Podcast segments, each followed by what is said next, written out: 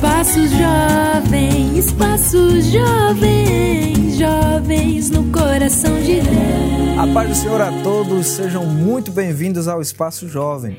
A sua audiência é muito especial para nós.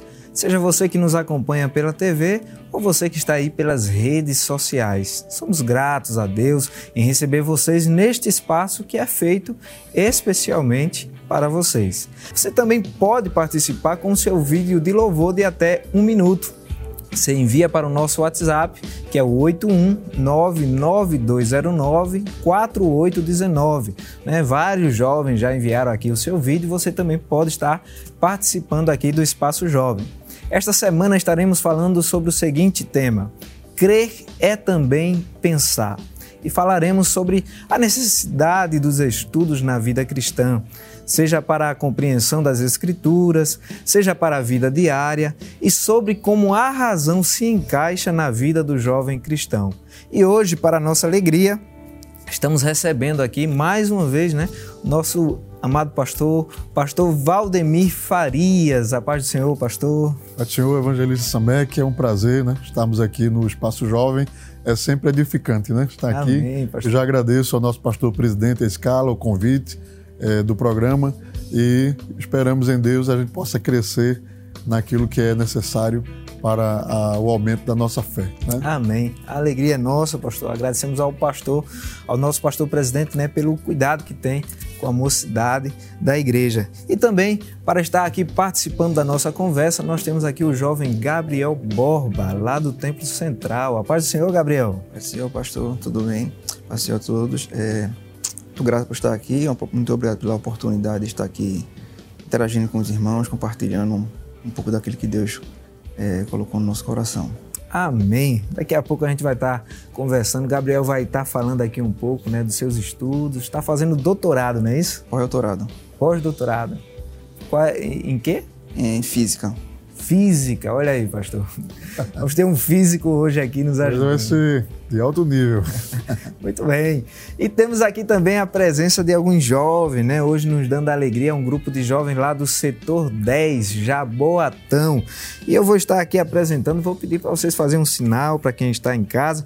Nós temos aqui o nosso irmão Lucas Benaia, né? Ali no violão, muito bem. Nosso irmão Wilson Melo, nosso irmão Arthur Oliveira, Ezequiel Monteiro, aqui na frente, nossa irmã Marta Valéria, Karine Barbosa e Gabriel Sanderson, aqui ajudando no teclado.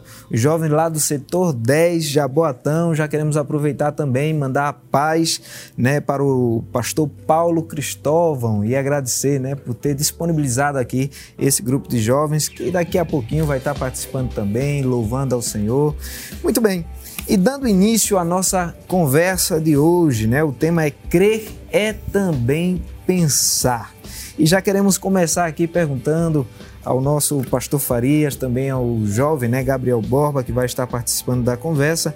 Pastor, a fé se opõe ao pensar? De forma nenhuma. Né?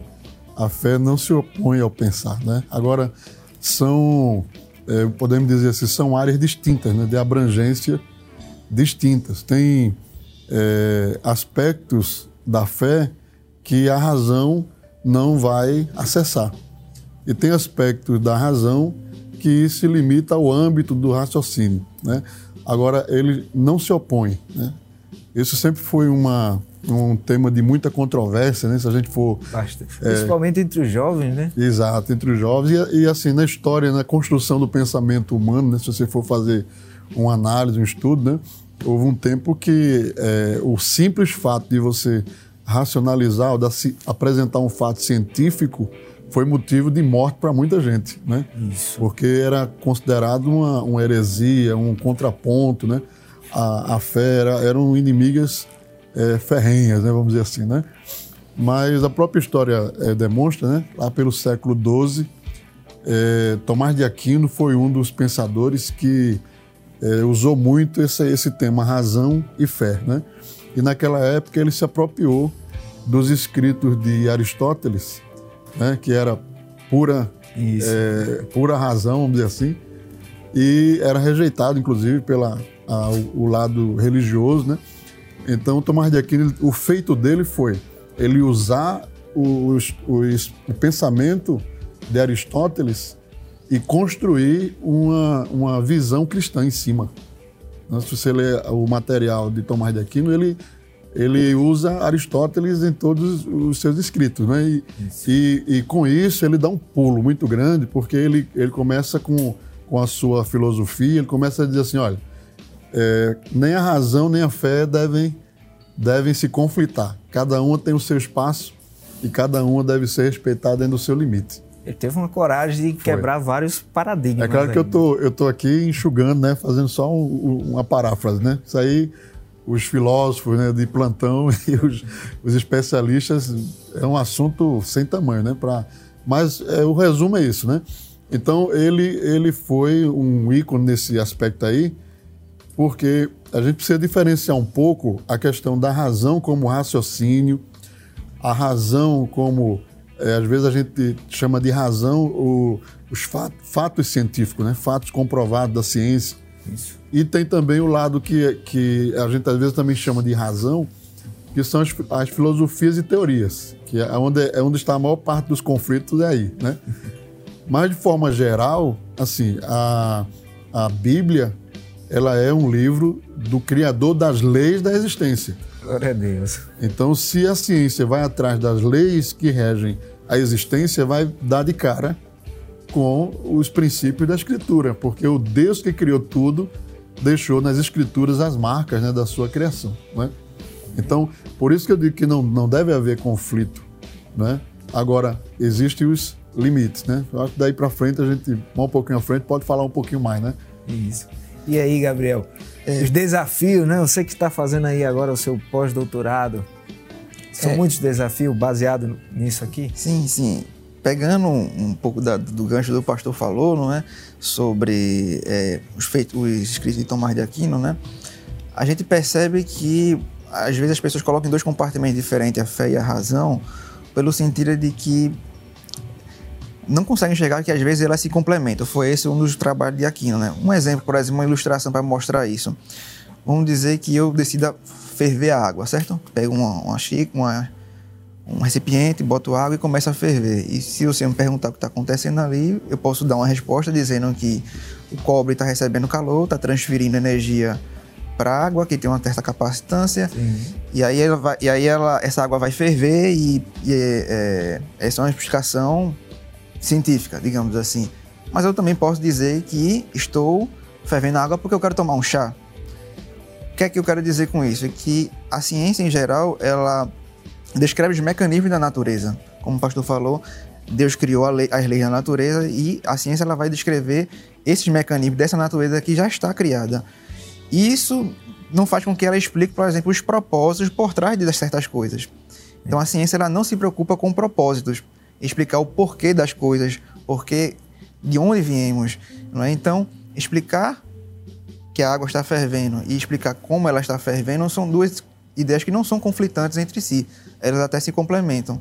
Então, nesse sentido, como o pastor falou, é, não é nenhum absurdo você acreditar no funcionamento, por exemplo, da gravitação e ainda assim você acreditar que é, essa, essa mecânica ela foi criada por uma pessoa inteligente, de uma forma, um design inteligente por trás de tudo isso, né? Então, essa junção, ela é perfeitamente possível. Muito bem, olha, deu até vontade de tomar chá aí, falando disso aí. Muito bem.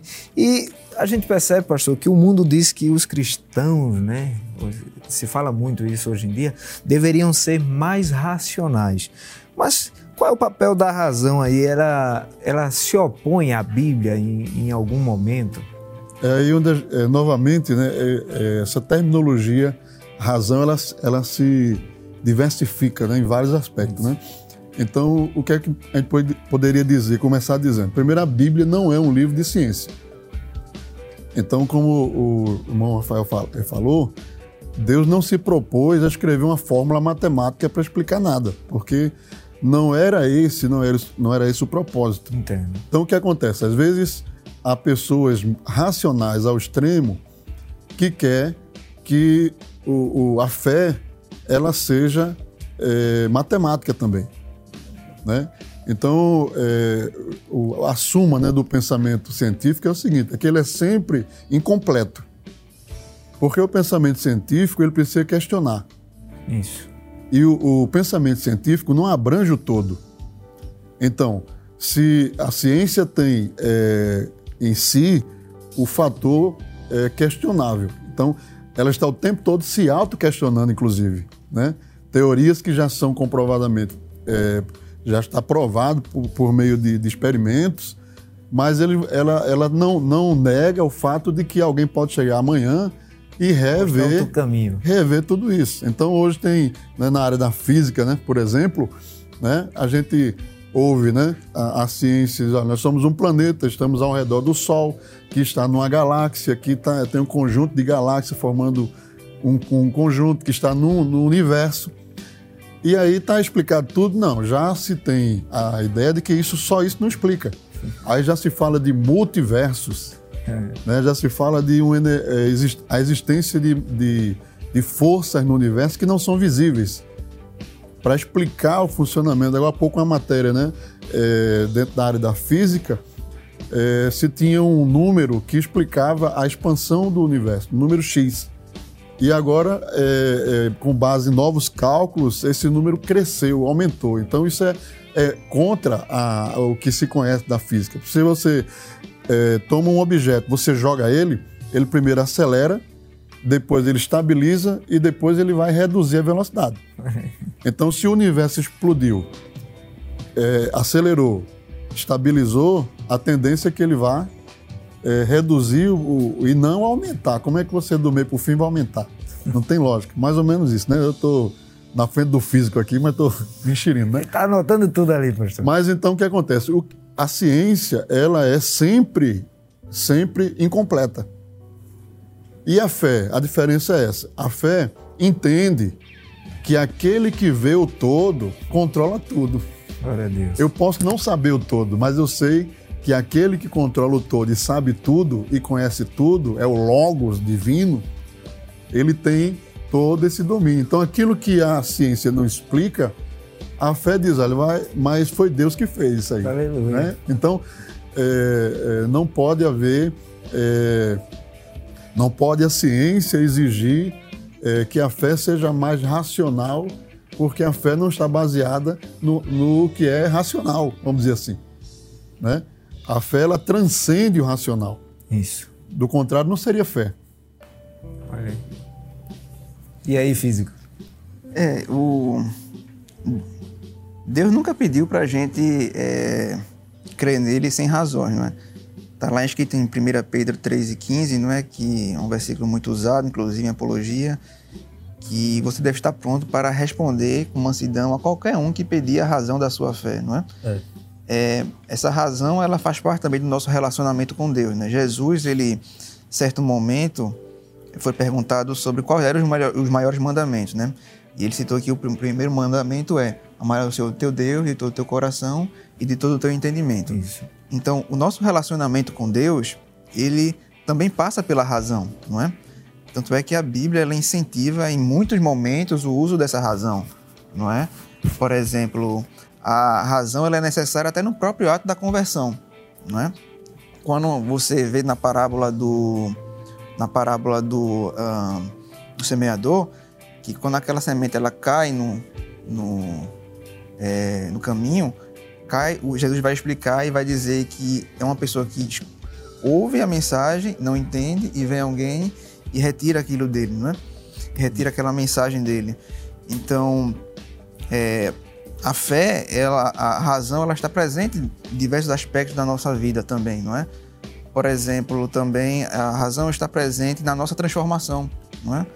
Paulo diz assim em Romanos, né, que não somos conformeis com este mundo, mas renovai-os pelo pela renovação do vosso entendimento, ou seja, faz parte da nossa santificação também compreender as mensagens bíblicas, compreender quem Deus é, o que Deus faz.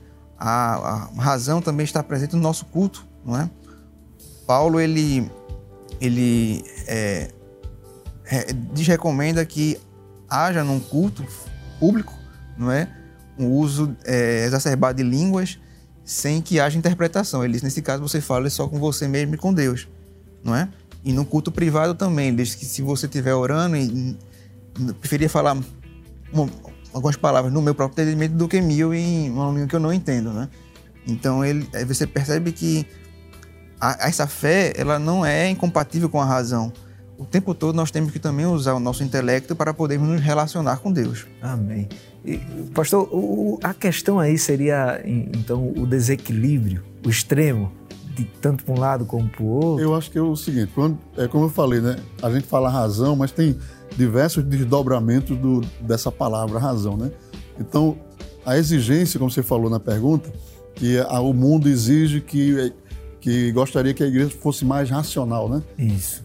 É, talvez dentro do aspecto da prática positivista, porque o, o, existe aquele lado da razão que crê no que vê. Né? Então, a ciência é que é ciência, é você comprovar aquilo que a teoria coloca no papel. Então, se enquanto não sai da, da teoria para um experimento, ele passa só é só teoria, não é comprovado. Então, para você, por exemplo, comprovar, né? É, me mostre Deus.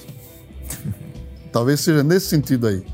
É, coisas espirituais que nós desfrutamos delas e que é impossível pelo lado positivista, pelo lado, é, vamos dizer assim, da razão científica, você provar. Não tem como provar, né?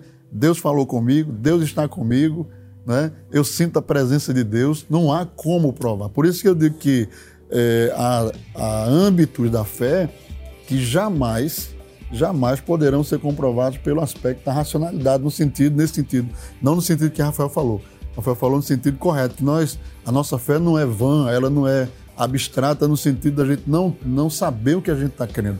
Existe um, uma razão para a nossa fé. A gente crê porque é uma razão, né? Glória a. Então, mas a, o mundo cético, o mundo que é, é, tá dominado apenas pelo lado do materialismo, né, positivista, ele se choca com a nossa, com a razão da nossa fé, né?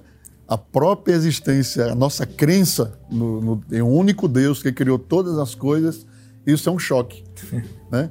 Porque eles vão, é, eles exigem uma comprovação material, vamos dizer assim, uma comprovação experimental, um experimento que comprove a existência de Deus. Tem a questão também, por exemplo, dos milagres, né, pastor? Como explicar ah, milagres? Pois é, porque milagre é justamente um contraponto à razão. Entendeu? Então, se a razão diz, olha, fulano morreu, morreu, vai decompor e tem que enterrar. E, e não há uma explicação racional para uma ressurreição, por exemplo. Isso. Os órgãos morreram, tá todo. E principalmente, né, o milagre de Lázaro, né, quatro dias de morto e já em estado de decomposição. Para não dizer que foi um desmaio, para dizer que foi uma baixa depressão, que estava em um, um, um momento de, de é, inércia. Não, quatro dias de morto dentro do sepulcro, cheirando mal e não somente ressuscitou, como foi recomposto todo o corpo dele. Então, isso racionalmente é impossível. É aí onde entra a razão da nossa fé, a esperança da nossa fé. Né? Então, a fé ela tem um âmbito que, que vai deixar o racional em todo o tempo em conflito, porque Quieto, né? não tem como compatibilizar, explicar, né? Glória a Deus. A razão, ela é autossuficiente? É possível o ser humano viver sem fé, apenas com a razão? Há pessoas que acham que sim, né? é, tanto é que nós temos no nosso mundo né, uma grande quantidade de pessoas que desprezaram a, a, religião, a religiosidade, né, a fé. Mas eu, pessoalmente, acho que não. A minha, a minha ideia, né? Acho que não, porque o, o homem foi criado é, por Deus com uma sede de Deus. Né? Ainda que ele não admita isso, ainda que ele não queira aceitar isso, mas o homem é sempre, será sempre incompleto sem a presença de Deus, sem a fé, sem o fator fé na vida dele. Né? Tanto é que quando alguns né, céticos, é, tem, Deus faz alguma coisa na vida dele, ele se converte e se torna um sedento né, das coisas de Deus, porque é, completa o ser humano. Né? Eu acho que é, hoje há, há uma, uma, parece que há uma evolução nisso aí, né? A, surgiu agora há um tempo atrás um, um trabalho, né? Acho que o irmão Gabriel deve é, conhecer, né? Uma, uma teoria né, chamada design inteligente. Surgiu na América, inclusive é, está falado, sendo ensinado né? dentro das escolas americanas, que é o, o ensinar que é, Deus é o Deus que criou a ciência, vamos dizer assim, criou as leis da ciência. E que tudo que está aí, como disse o apóstolo, declara a grandeza do Criador. O homem olha para a criação e vê o Criador, para que ele seja inexcusável. Né? Então, é uma das teorias está de, cresceu dentro do âmbito científico. Pessoas de renome, pessoas até estavam conversando sobre um, um palestrante que participou de uma aula de um prêmio Nobel da, da, de ciência e que é crente. Né? Então, ele é altamente preparado. Acho que ele, é, Gabriel é melhor falar né, sobre. O professor Bill Phillips, né? ele ganhou o prêmio Nobel em 97, né? E ele é, um, é uma pessoa crente, é, já defendeu a fé dele várias vezes. Glória a Deus. E é, sobre isso que o pastor falou, não é? Tem, tem duas fés, né? Tem a fé salvífica, que é essa que ela falou, e também você tem que entender que também a fé, ela é você acreditar em alguma coisa, não é? Então, até mesmo o ateísmo, ele é um sistema de crença, não é?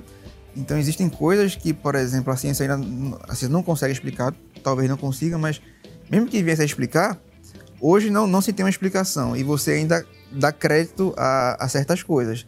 Logo que é uma coisa que, por exemplo, um, um apologista muito famoso, né, o John Knox, fala que é, o Richard Dawkins ele não entende, por exemplo, que o ateísmo, que ele tanto defende, também é um sistema de crenças, né? Então, no fim, mesmo que ele diga que é, nós cremos porque ou nós temos fé baseado num, numa, numa, necessidade de explicação, como se fosse um Deus de lacunas, não é?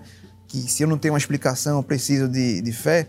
Mas isso, isso, e se fosse assim, isso também teria verdade para o ateísmo, né? Sim. Então, isso faz parte da necessidade do homem também, né? Pois é. Se, se algo não existe, você não precisa negar. então, se não existe, então por que eu vou negar que aquilo existe, se não existe? Então, só o fato da existência do ateísmo é uma denúncia de que existe Deus. Porque eu só posso negar aquilo que existe, eu não posso negar o que não existe. Glória a Deus. Entende? Pastor, nós vamos precisar ir a um rápido intervalo. E você que está aí participando em casa, está gostando da conversa, do assunto, aproveite e envie aí né, para os seus amigos e familiares. Espaço Jovem, Espaço Jovem, jovens no coração de Deus. Muito bem, o Espaço Jovem está de volta. Não esqueça de compartilhar o nosso programa. Você pode nos encontrar nos canais de YouTube, o IADPE Live e também o Rede Brasil Oficial. Você sabia que também pode encontrar o Espaço Jovem em formato de podcast? Assine agora o RBC Oficial nas melhores plataformas digitais, como o Google Podcast e também o Spotify. Estamos conversando sobre o tema Crer é também pensar. E hoje estamos com o pastor Valdemir Farias e também o jovem Gabriel Borba, lá do Templo Central. E voltando aqui para a nossa conversa, pastor, o jovem Gabriel ele chegou a falar e falou muito bem, né? Glória a Deus por isso, no bloco anterior sobre a Bíblia incentiva o uso da razão. A gente poderia reforçar isso aqui? Claro, é, o, o evangelho em si, ele exige uma racionalidade. O próprio é, apóstolo disse que nosso culto tem que ser racional. Apresentar a Deus um culto racional, com entendimento. Né? Então, as verdades do Evangelho, ainda que podem ser acessíveis àquelas pessoas de menos compreensão, porque o Evangelho foi feito para alcançar qualquer pessoa, desde o, o, mais preparado até aquele mais indouto, né? Mas o evangelho em si, na sua conjuntura, ele exige racionalidade. Né? As doutrinas a, apostólicas da salvação, da justificação, da regeneração, a obra salvífica de Cristo, revelada no Antigo Testamento em forma de sombras e figuras e, e concretizada no, nos evangelhos e efetivada na igreja, Aleluia. exige que haja uma racionalidade. Né? Agora, é, é, isso, essa racionalidade para o entendimento do Evangelho também é produto do próprio Deus agindo em nós, porque ninguém pode ter acesso e compreensão às coisas celestiais se o Espírito de Deus não revelar. Né? O próprio é, a Bíblia diz que quem conhece as coisas do Espírito do homem, senão do coração do homem, das profundezas do homem, senão o Espírito do homem. Assim também ninguém pode prescrutar as profundezas de Deus se não for pelo Espírito de Deus. Então, é o Espírito Santo que revela, mas que exige sim. Nós, a nossa fé também é nesse sentido que eu estou falando, que eu já falei no início, né? Que essa palavra razão ela se desdobra de vários aspectos, mas na, na nossa fé, a, a razão da nossa fé ela é racional. Nós cremos de forma racional e esse, essa razão é dada pelo Espírito Santo. A Bíblia diz que o Espírito de Deus testifica com o nosso espírito que somos filhos de Deus. Glória a Deus. Muito bem.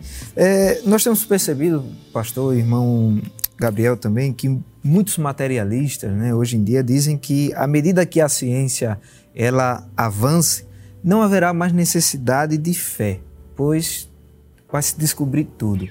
E isso procede?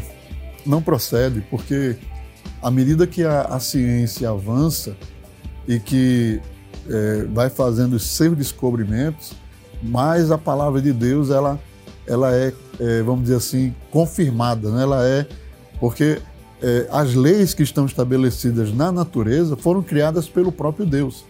Então, na, no momento em que a ciência é, comprova, é, experimenta e, e, prova a existência de determinado fator na natureza, ela está simplesmente indo ao encontro do autor da criação, do próprio Deus. Então, acho que muito pelo contrário. Quanto mais a ciência avançar no sentido de, de comprovação da, da razão da existência da natureza, mais Deus vai ser glorificado, porque, como eu falei a princípio, a natureza expressa a grandeza do seu Criador.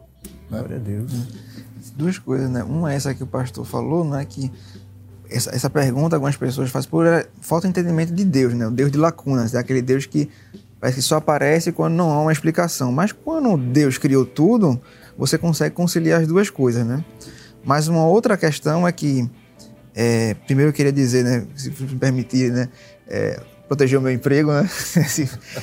que, apesar da ciência, ela, ela, ela, muitas pessoas às vezes também enxergam do nosso lado, né, como uma inimiga, né? Mas a ciência também está está a serviço da sociedade, né? Ela traz muitos benefícios, Isso. como é, uma maior expectativa de vida, não é? Você vê o avanço na medicina, com a descoberta do DNA, você pode tratar doenças que eram incuráveis, é, você vê como a ciência foi importante durante a pandemia. Já imaginou a gente passar por tudo aquilo sem vacina, sem nenhuma perspectiva, tentando só com a nossa própria imunidade?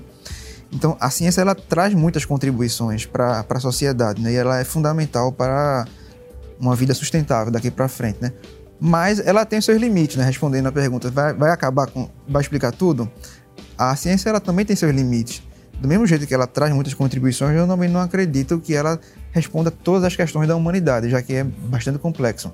Um exemplo, por exemplo, a ciência ela não consegue, por exemplo, explicar questões de moralidade. Ciência em si, né, vamos pegar uma, uma, uma definição mais, mais, mais direta, é tudo aquilo que você possa testar, de forma testável, reprodutível e formular em termos de leis e teorias. Mas como é que você faz isso para questões morais? e éticas, né? Como é que você diz que torturar uma criança é, é errado do ponto de vista científico? Como é que você diz que, por exemplo, a ciência praticada pelos nazistas no, no campo de concentração era pior do que a praticada pelos é, americanos, por exemplo, né? Ou a ciência também não é, ela não é capaz de explicar, por exemplo, questões de propósito, como eu falei, né? Por que estamos aqui? Você pode explicar mesmo que o, o modelo padrão venha a, a, conseguir explicar como o universo foi feito e como o universo veio a se expandir e tudo, isso não explica como ele veio à existência, não é? Então, existem limites também para para para a, a, a, escala da ciência, até onde ela pode chegar, não é? Muito bem. E falando aí de ciência, fé, que temos existe descobertas, pastor, científicas que apontam para a confiabilidade da Bíblia? É, eu disse a princípio também que a Bíblia não, não é um livro de ciência, no sentido assim, de que ela não se prestou a querer ser um, um, um manual Enciclopédia. da física, da, exato, da química, né? Agora, é inegável de que se o Deus que criou tudo, na sua palavra esteja a presença da, da, da, desse fator criativo de Deus, né? Então, eu, eu digo, por exemplo, eu cito alguns exemplos, né? O livro de Jó, por exemplo, é um livro que está repleto de declarações de coisas que foram descobertas no século, na Idade Moderna. Então, por exemplo, você lê o livro do Gênesis, o versículo 16 do Gênesis, tem um versículo muito simples, a gente lê e não se atém à profundidade daquele texto. Porque diz assim: criou Deus os dois grandes luminares, o, o maior para governar o dia e o menor para governar a noite. Isso aqui é uma declaração científica sem precedentes. Por quê? Porque você olhando da Terra como um observador, o Sol e a Lua são do mesmo tamanho. É. Porque se não fosse assim, você não teria, por exemplo, o fenômeno do eclipse. Porque para que haja o eclipse, a, o arco, o círculo tem que ser do mesmo tamanho para que haja cobertura daquele, daquele outro corpo que está atrás. Então, olhando daqui da Terra, você vai ver que é do mesmo tamanho. Então, para um escritor fazer uma declaração dessa, ele teria que estar fora da Terra. Para dizer, fez Deus o, gran, o maior para governar o dia e o menor para governar a noite. Então, isso aqui é uma declaração que não tem explicação, vamos dizer assim, é, para alguém parar e dizer assim, como foi que ele escreveu isso? Como é que ele sabia disso? Entende? Como é que ele mediu, né? Como é que ele sabia que o Sol era maior que a Lua? Porque olhando, tudo do mesmo tamanho. Entendeu? Isso aqui é uma. uma quando a, com a invenção do telescópio, do, né, do telescópio né, precário, aí começou-se os estudos, né? E, e, e, e essas novas, esse, esse, conceito que a gente tem hoje como comum, eles são recentes. Né? Aquele povo antigo, para o tempo em que a, o Gênesis foi escrito, não há nenhuma referência, nenhuma menção né, é, nesse sentido, de tamanho, né, talvez de brilho. O Sol brilha mais do que a Lua. Mas dizer categoricamente, dizer o, o luminar maior para governar o dia e o luminar menor para governar a noite é uma revelação direta do Criador, de quem fez. Né? E nós temos assim outros e outros exemplos. Né? É, é, em um tempo em que o misticismo, por exemplo, é, considerava né, a terra como um, um produto dos deuses. Né? Os, os, gregos, por exemplo, eles atribuíam ao deus Atlas, né? que até hoje a gente usa a palavra Atlas né? para mapas né? e tal. Né? Então eles atribuíam que existia um deus chamado Atlas que colocava a terra nos ombros e sustentava a terra. Né? Os hindus, os persas, acreditavam que tinha um elefante que segurava com a tromba a terra. Mas Jó vai declarar e dizer que a terra está suspensa sobre o nada. 26 de Jó. Estende o norte e sustém a terra sobre o nada. Então, isso é uma declaração científica dos nossos dias, da no, do nosso tempo moderno, não é? E nós sabemos que a Terra gira em torno do Sol e, e, e por forças gravitacionais que não está presa a nada, não está sustentada por nada. Então, o que é que eu digo? A ciência comprovou é, a, a Bíblia, não, a Bíblia já dizia antes da ciência. A Bíblia já era científica antes que a ciência pudesse comprovar e, ter, e criar a teoria. Né?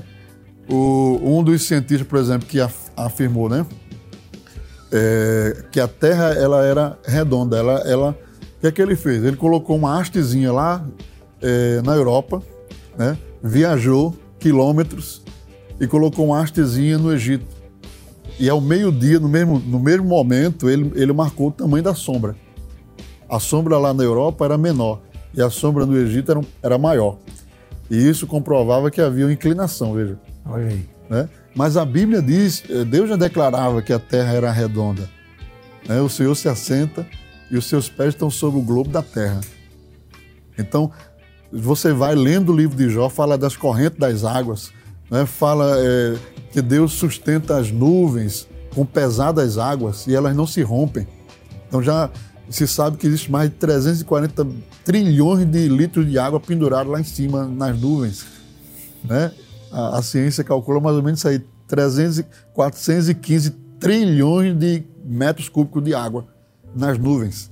Mas Jó já dizia isso, que o Senhor sustenta sobre as nuvens pesadas águas que não, que não as rompem. Então, é, assim, e, e, outras e outras e outras, né? Eu, uma declaração, por exemplo, no livro do Apocalipse, é, que nós sabemos que o universo, nesse exato momento, ele está em movimento, ele está em, em ação. A, o berço estelar continua funcionando hoje, tem estrela nascendo hoje. Explosões acontecendo, né? E a ciência sabe disso. Então, um, um, um dos teóricos diz assim: olha, Deus não, Deus não criou o universo, porque o universo ainda está sendo criado. É uma das, das, das refutações, vamos dizer assim, né? O, o, o, universo continua em processo de criação, entendeu? Mas se você ler o livro, no livro do Apocalipse, no capítulo é, 4, digno és, Senhor, de receber glória e honra e poder, porque tu criaste todas as coisas e por tua vontade são e foram criadas. Aleluia. Ele podia dizer assim, por tua vontade foram criadas. Mas ele, no, no, Apocalipse diz assim, são presente e foram criadas. Então no Apocalipse está dizendo que nesse exato momento Deus está, continua um processo criativo celestial e é Deus o Senhor que está fazendo. Glória a Deus. A Bíblia é terrível, né? Sem desmerecer, claro, é, é a ciência. Não, a ciência é de Deus. A ciência. O que, o que gera o conflito é, na verdade, é, alguns, né, como já falei, tem até um grupo muito grande hoje de ciência, um prêmio Nobel da Paz, como ele citou, da, de ciências, que defende a sua fé. Então, não é a ciência em si, o fator ciência, né? mas é a, a, o filosófico, né? O teórico, muitas vezes, né? Que conflita né? com, com essa realidade de que Deus, existe o Deus criador do universo, né? Que criou todas as coisas, né? E ele continua criando, como diz aqui, né? O senhor chegou a falar aí do problema, né, pastor? Que, que são a questão das, das teorias, das filosofias. E ainda caminhando por aí. O que a Bíblia quer dizer quando alerta sobre as vãs filosofias? Seria isso aí é, ou é outra coisa? Não, é exatamente isso. Né? É, é, existe muita especulação também científica. Na verdade, a ciência é, ela, ela é uma, uma, uma, matéria exata, vamos dizer assim. Né? Quando você fala de ciência, você está falando de coisas comprováveis, né? de coisas e existem outras coisas que estão no campo da teoria, que estão no campo da ainda que requer, aponta para isso, há indícios para disso, mas, é, por exemplo, você tem ainda hoje a teoria da evolução. Ela nunca saiu desse status. Isso. Ela continua sendo teoria. Ainda que se tenta montar um esqueleto, um arcabouço, um, um mas não há como é, fechar esse, esse tema. Então, é uma teoria, né? e é uma teoria que vai completamente de encontro ao, ao Deus Criador. A teoria da criação ela é completamente oposta. Né? Na teoria da evolução é tudo espontâneo, é tudo natural, é tudo. Né? É, não há a presença de uma mente criadora que estabeleceu as, as espécies, que criou cada ser não há essa presença. Então, mas não deixa de ser uma teoria. Teoria. É uma teoria. Então, até que ponto a gente vai é, conflitar com uma teoria? Uma teoria significa dizer que existem duas, três, quatro, cinco, seis, como é o caso que eu citei agora há pouco, da teoria do design inteligente, que também tem suas razões. Quando começa a se esboçar o, o, o quem nunca leu, nunca é, teve contato, procure pesquisar, tem muito material aí. Teoria do design inteligente. A própria criação demonstra que há um padrão criativo, alguém que pensou aquilo, certo? A, a batata da perna não está aqui atrás por acaso. Ela não está na frente porque eu posso ver o que está na minha frente, mas ela está aqui atrás porque é o amortecedor, né? o para-choque, né? para me proteger. Então, cada função do nosso corpo, cada, cada membro, cada órgão funcionando, certo? Outra coisa também que, que é, é, a gente precisa chamar a atenção, né? É que, como, como se trata de, de teoria, ela está constantemente. Você escuta uma teoria de, que, que tem mais de 30, 40 anos. Se atualizando. Né? Exato. Então você vai escutar os teóricos do primeiro momento, é uma visão. Os teóricos do, do, do meio do caminho, outra visão. Os teóricos lá do final, agora mais moderno, já tem outra, outro ajuste. Né? Então, se dizia que a teoria da evolução era, ela era sequencial. Então, esse evoluiu para esse, para esse, para esse, uma, numa sequência. Né? Aí achou esse aqui, aqui atrás. Então, como é que esse pode estar aqui atrás se ele é. Para chegar nele, tem que passar por tudo isso aqui. Aí disse, não, então ela, a teoria não é sequencial, ela é paralela. Aí já mudou. E aí por diante. Então, há um, um, um não deixa de ser teoria teoria. O que a gente é, questiona, né, muitas vezes os líderes religiosos, os estudiosos, é que deveria se ensinar teoria da evolução, teoria da criação, teoria do design inteligente e algumas outras, e deixar que todo mundo analisasse os pontos. Agora, ensinar uma teoria como sendo a verdade, a e única. é o que se faz, a única verdade, inquestionável, né? eu, eu estudei na, na numa faculdade aqui, né, num curso de psicologia, e a aula foi em, em cima disso, né? E quando estava perto de terminar, eu perguntei, eu, eu, simplesmente argumentei com o professor. Eu disse, professor, é, é uma teoria, pronto, bastou isso para acabar a aula. é, porque é uma teoria. Ora, teoria é uma coisa que está em processo, né? Está em, ainda requer uma comprovação. Né? E o professor ficou bravo, pastor? E acabou a aula. Acabou a aula, porque depois de, ele ele estava ensinando como se fosse uma, uma verdade, né? Existem pontos, hoje a gente tem, por exemplo, o, os fósseis modernos. São seres que são encontrados hoje que eram tidos como fósseis pré-históricos, peixes. Olha aí. Entende? Esse peixe aqui é da era mesozoica, aí o pescador está pescando achou o peixe. Então, fósseis modernos. Então, é uma série de coisas né? É, é, que, que leva a questionar, entende? Muito bem. Pastor, está passando muito rápido. O irmão Gabriel está ali também, com um esboço ali, passou um mês se preparando. Mas a gente vai um rápido intervalo e volta daqui a pouquinho para continuar com esse assunto que é maravilhoso, amém? Passos jovens, passos jovens, jovens no coração de Deus a Deus e o Espaço Jovem está de volta. Não esqueça de compartilhar o nosso programa. Você pode nos encontrar nos canais de YouTube, o IEADP Live e também o Rede Brasil Oficial. Compartilhe aí com os amigos da escola, da faculdade, né? principalmente o tema de hoje. Estamos conversando sobre crer é também pensar. E hoje estamos aqui com o pastor Valdemir Farias e também o jovem Gabriel, lá do Templo Central. E continuando aqui o assunto, pastor e também irmão Gabriel, o nosso irmão Ezequiel tem uma pergunta, pode fazer a pergunta. Pode Senhor. Amém. É, falando no outro bloco anterior sobre a evolução, eu tenho uma dúvida a respeito se a Bíblia ela comenta algo sobre alguma teoria que existe da evolução dentro da Bíblia se existe alguma compatibilidade, né? Seria, isso, né? Isso. Olha, a teoria da evolução, como ela é apresentada, não, ela é, é conflitante com a palavra de Deus, né? Porque ela, ela exclui a presença de um Criador. Isso. Né? A teoria da evolução parte do princípio de um, um processo natural, espontâneo e casual. Né? Então, algo que aconteceu por acaso é um processo químico e que se as, as condições se repetirem em qualquer parte do planeta ou do universo, vai acontecer a mesma coisa novamente. Então isso exclui a figura de um Deus criador que estruturou o, o, o sistema. Nós, nós não temos somente vida na Terra, nós temos ecossistemas que se complementam um ao outro. Né? Então eles tomaram a partir daí, primeiro excluíram Deus, depois se apropriaram de algumas características da própria natureza para justificar a evolução.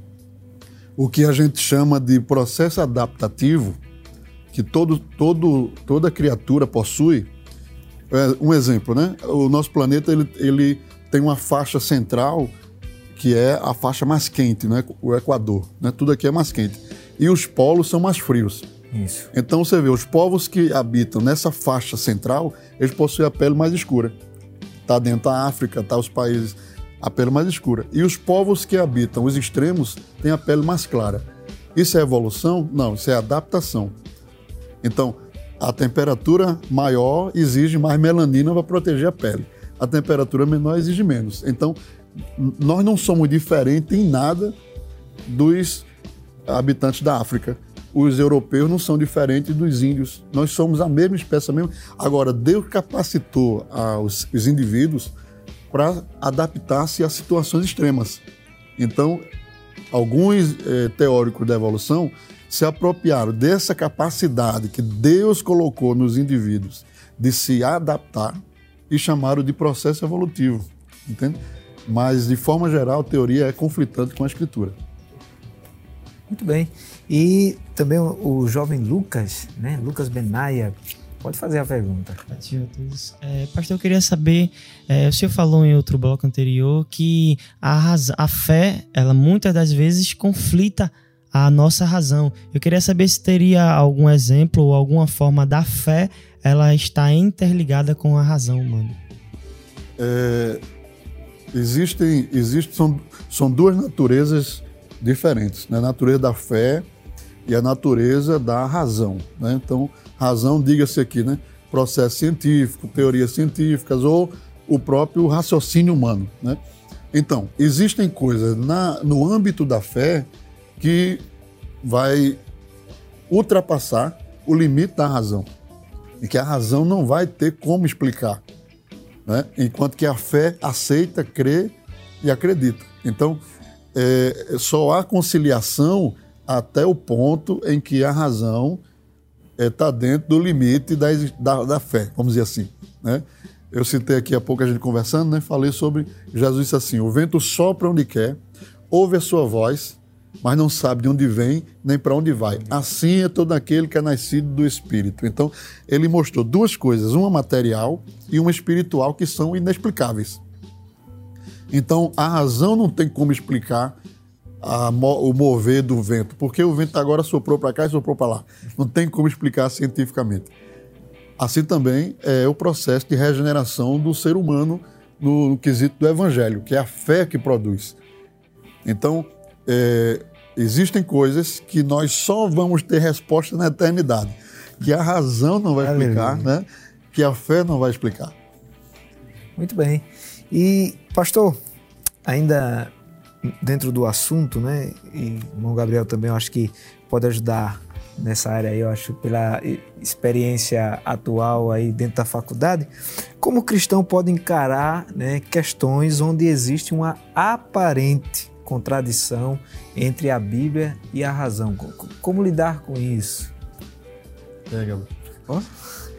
É, como eu já vim falado né, tempo, né, se você acredita que o universo foi criado por Deus, que a Bíblia é a verdade, então existem três coisas que podem acontecer, não é? Uma, a sua interpretação, que a Bíblia ela precisa também ser interpretada, não é? Então, uma interpretação pode estar errada e ou a teoria científica está errada ou as duas coisas. Um exemplo para poder ilustrar. Por exemplo, hoje eu acredito que ninguém tem problema acreditar que a Terra é, gira em torno do Sol, né? Mas durante muito tempo houve. Houve um problema que as pessoas, é, inclusive os reformadores, por exemplo, se baseavam em Josué, dizendo que Josué mandou que é, a, a, Lua e o Sol parassem, não a Terra. Então, se mandou que a, a Lua e o Sol parassem, é porque a Terra está parada e o Sol e a Lua estão girando. Só que isso não significa que a Bíblia estava errada. Significa que a interpretação que você estava dando para aquele texto, a hermenêutica, a exegese que você estava aplicando, estava equivocada, não é? O, o, caso contrário também, por exemplo, é que a Bíblia sempre afirmou que o universo tem um início. Como o pastor já, a gente já citou algumas vezes, o universo está em expansão, não é? Mas é engraçado que isso é uma ideia que só, só foi comprovada no século XX. Antes disso, a ideia é que o universo sempre existiu. Ele sempre esteve lá e que com as equações de Einstein, com a descoberta de Hubble, né, é, foi visto que de fato o universo está se expandindo. E aí tiveram que, se, tiveram que revisar essa questão e perceberam que estava errado. Mas a Bíblia já afirmava isso em Gênesis de 1 a 3, que o universo teve um princípio. Né? Se está se expandindo é porque um dia ele foi uma coisa só, ele estava num único ponto, então uma singularidade. Então, nesse é o caso contrário, né? o caso onde a, essa, é, o, a interpretação científica estava errada e aquela pessoa ser revisada. Essa é a forma de você conseguir harmonizar as duas coisas, de você sempre crer na infabilidade das escrituras, na inerrância das escrituras e você é, manter também a visão científica, né? Que elas têm que se harmonizar já que é, Deus criou a natureza. Então, em algum momento essas duas coisas têm que se harmonizar, não é isso?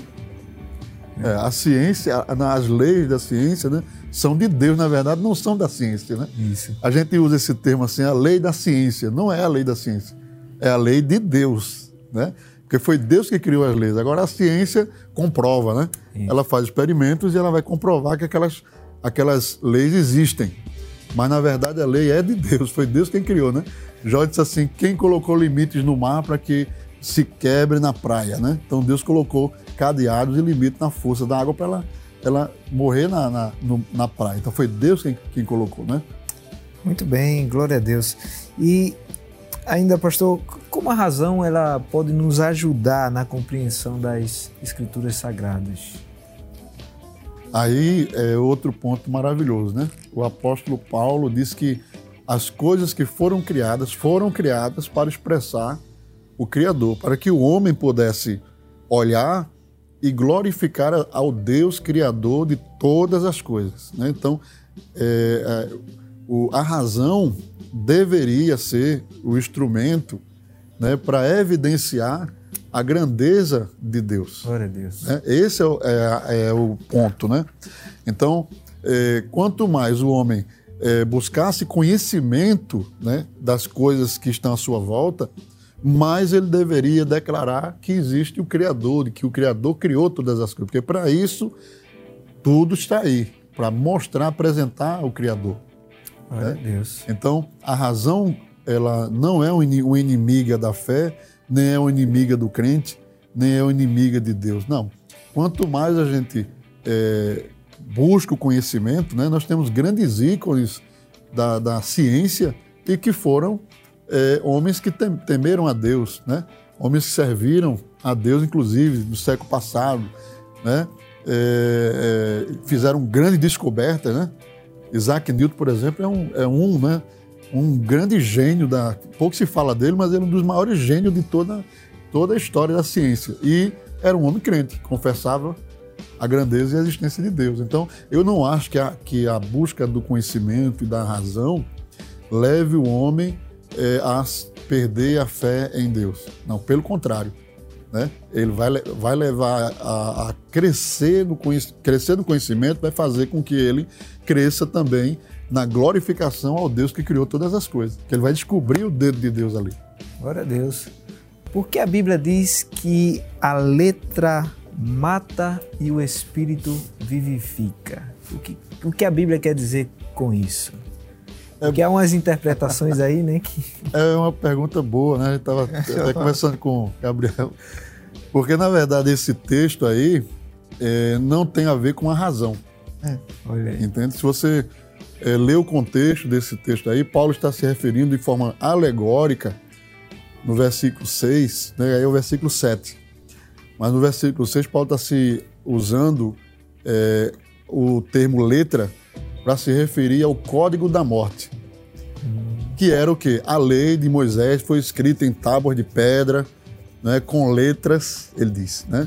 Aí é, ele está se referindo a isso. E a, a graça, falando da vivificação pela graça. Então, o que é a lei ali? A lei, a letra ali, é a letra das tábuas de Moisés, que apontava o pecado do homem, mas não, não propiciava a santificação, a vivificação do homem. Então, Paulo faz uma, uma analogia ali. A letra, a lei mata, né? ou seja, os princípios do código da morte.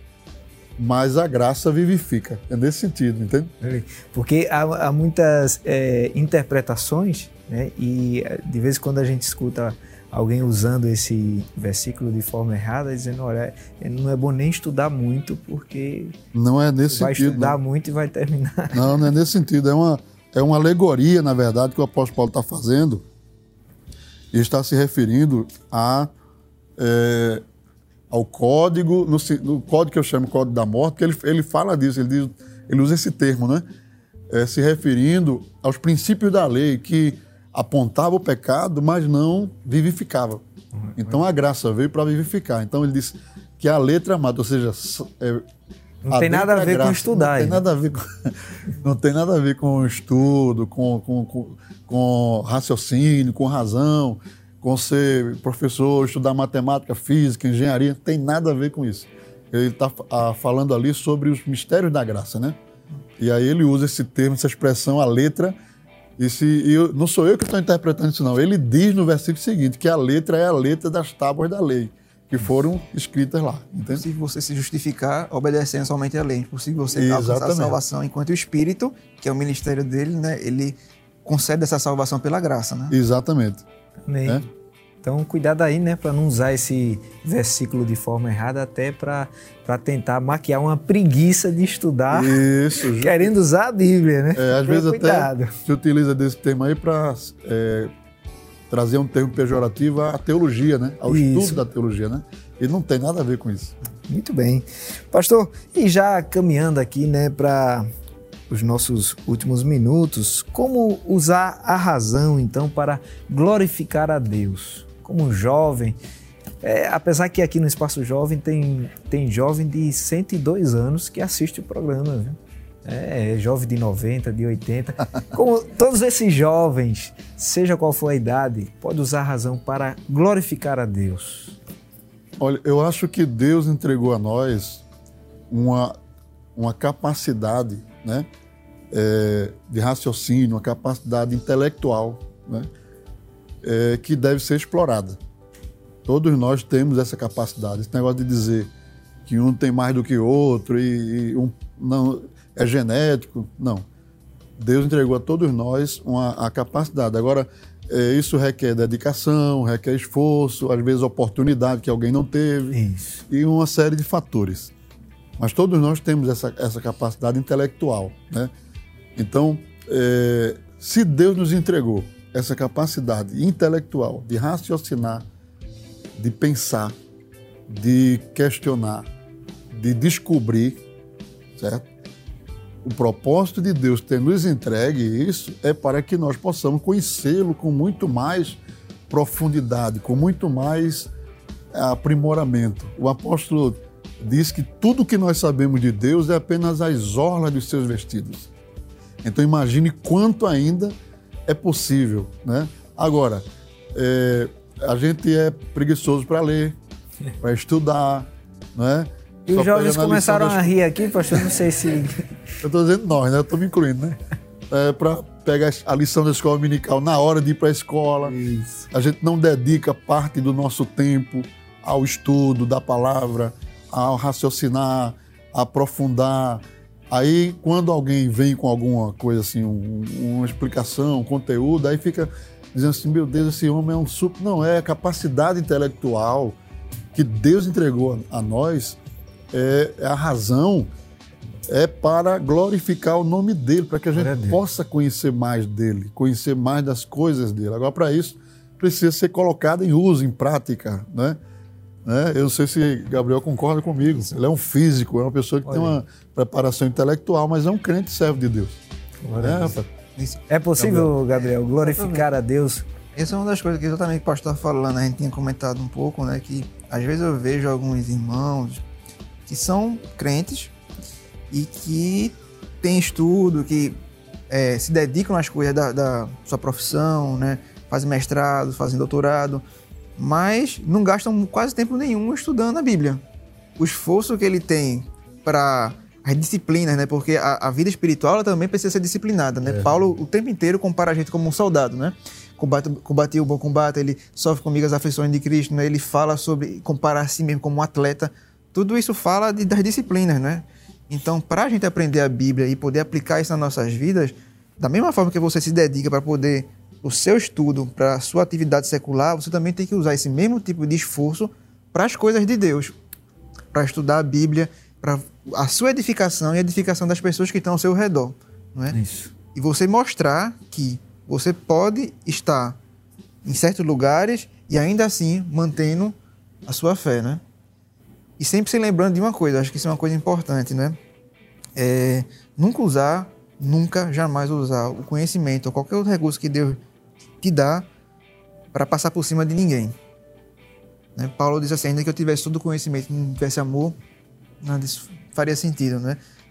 conhecimento incha, mas o amor, não é ele, ele edifica, Glória a né? Deus. É. Então acho que esses são três pontos importantes para falar. Amém. Glória a Deus. Muito bem, devemos estar preparados para responder com mansidão e temor a qualquer que nos pedir a razão da esperança que há em nós. Como escreve o apóstolo em 1 Pedro 3 e 15, foi falado aqui pelo pastor, foi falado também pelo jovem Gabriel, né? E usar a nossa razão faz parte do chamado para viver o evangelho em tudo o que pensamos, falamos e agimos. No Evangelho de João, Jesus é apresentado como a própria razão, o próprio Logos divino, a partir do qual o mundo foi feito. E o nosso Deus nos capacitou para que possamos usar bem a razão. E não apenas isso, mas Ele também nos comissionou para que a usemos para a glória dele, não em oposição à nossa fé, mas juntamente com ela. Responder esse chamado é um mandamento divino, portanto, que toda a nossa maneira de pensar glorifique ao nosso Criador e que, apesar de questionamentos e provas, nós possamos viver o Evangelho todos os dias, sabendo que somos embaixadores de Cristo e que Ele nos deixou o Espírito Santo como testemunha de Sua verdade. Ele sempre está conosco e nunca nos deixou sós. Amém? Pastor, estamos chegando ao fim, né? Passou muito rápido, acho que precisamos da parte 2 aí desse assunto, né? Realmente, porque o assunto é muito vasto, né? Isso. mas foi muito bom. Irmão Gabriel ainda tem ali umas 15 páginas em PDF ali preparada, mas queremos agradecer, pastor, primeiramente ao nosso Deus, né, que através do nosso amado pastor presidente, pastor Ailton, que tem esse cuidado com a mocidade da igreja, tem investido de forma né, contínua para que os jovens venham a crescer no conhecimento de Deus e o nosso pastor né, é um grande incentivador também para que os nossos jovens estejam aí aproveitando as oportunidades, estudando, se preparando para que possam dar como cristãos né, o seu melhor aí na sociedade, também na igreja. Queremos agradecer ao nosso Deus, ao nosso amado pastor e agradecer também ao senhor aí por ter tido um tempo aí para estar compartilhando com a gente um pouquinho aí do, do seu conhecimento, né? Fique à vontade, pastor, também para. Não, estamos à, à, disposição, né? Sempre muito bom estar aqui com no Espaço Jovem, contribuindo com a Rede Brasil, com o trabalho que o nosso pastor é, tem tanto carinho, né? Que é a mocidade da igreja. E eu quero agradecer já o, o convite, a escala do nosso pastor e espero poder ter contribuído, né? Com um pouco é, é, para esse tema que é tão, não é tão simples, né? Mas é necessário, né? Necessário a gente falar nele. Então, Deus abençoe aos, aos ouvintes, aos que estão assistindo através da rede social, da, do, dos canais da igreja. Deus abençoe a mocidade da, da Igreja do Senhor. Amém. Gabriel, queremos também agradecer né, a Deus pela sua presença aqui. Né? Eu que agradeço a oportunidade. Na próxima, faz uma, um experimento aqui. É. Fique à vontade também. Sim, muito obrigado. É, eu queria agradecer também a, a oportunidade né, para o pastor, o presidente, é, a, senhor, a Rede Brasil, né, todos aqueles que fazem parte daqui que deram essa oportunidade, né, para a gente estar tá aqui debatendo esse, esse assunto, não é que é tão, tão importante que sempre está na nossa vida, né, na vida daqueles que são mais jovens, que estão na universidade e daqueles que já terminaram também, mas que sempre terminam encarando isso, né. Então foi um prazer estar aqui e muito obrigado. Amém. Queremos agradecer também aos jovens que vieram lá do setor 10, né? Jaboatão, que Deus continue abençoando cada um. Agradecer ao pastor Paulo Cristóvão, toda a mocidade lá do setor 10 em Jaboatão. E pastor, eu acho que deveríamos terminar o programa hoje fazendo uma oração por, por toda essa mocidade que está aí na faculdade, é, fazendo doutorado, pós-doutorado, não é isso? É. Física quântica. Olha aí. Vamos estar orando por eles para que possam é, glorificar a Deus né, através do seu conhecimento e que o Senhor esteja ajudando cada um nesse momento aí de conhecimento, né, de adquirir conhecimento. É verdade. Então vamos orar ao Senhor, né, para que o Senhor guarde e conserve a fé dos servos de Amém. Deus, né? Bendito e eterno Pai, graças te damos, Senhor, por estar neste momento reunidos aqui no teu nome, tratando deste tema tão maravilhoso e importante, Senhor. Te apresentamos os jovens da igreja, aqueles que já adentraram aos cursos superiores, aqueles que estão se preparando, Senhor, para adentrar as faculdades, aqueles, Senhor, que estão concluindo também, que eles possam adentrar e manter a sua fé, cursar e sair glorificando o teu nome, Senhor. Não permita que nenhuma seta do maligno, que qualquer tipo de intervenção possa frustrar, Senhor, o entendimento da tua graça, da tua glória, da tua presença na vida de cada um deles. Que o seu lado profissional seja utilizado também para glorificar o teu nome em meio, Senhor, uma sociedade que tem desprezado a tua presença, Senhor, e tem desconsiderado que tu existes e estás entre nós. Eu te peço, Senhor, guarda debaixo do teu sangue, livra de todos os males e ajuda os teus servos a concluírem e a serem vitoriosos nos seus projetos para a glória e engrandecimento do teu nome. Eu te peço tudo isso no nome de Jesus. Amém. Queremos agradecer a você que ficou com a gente, né, até o final aqui do Espaço Jovem. E se o Senhor permitir, estaremos aqui no próximo Espaço Jovem, no nome de Jesus. Espaços jovens, espaços jovens, jovens no coração de Deus.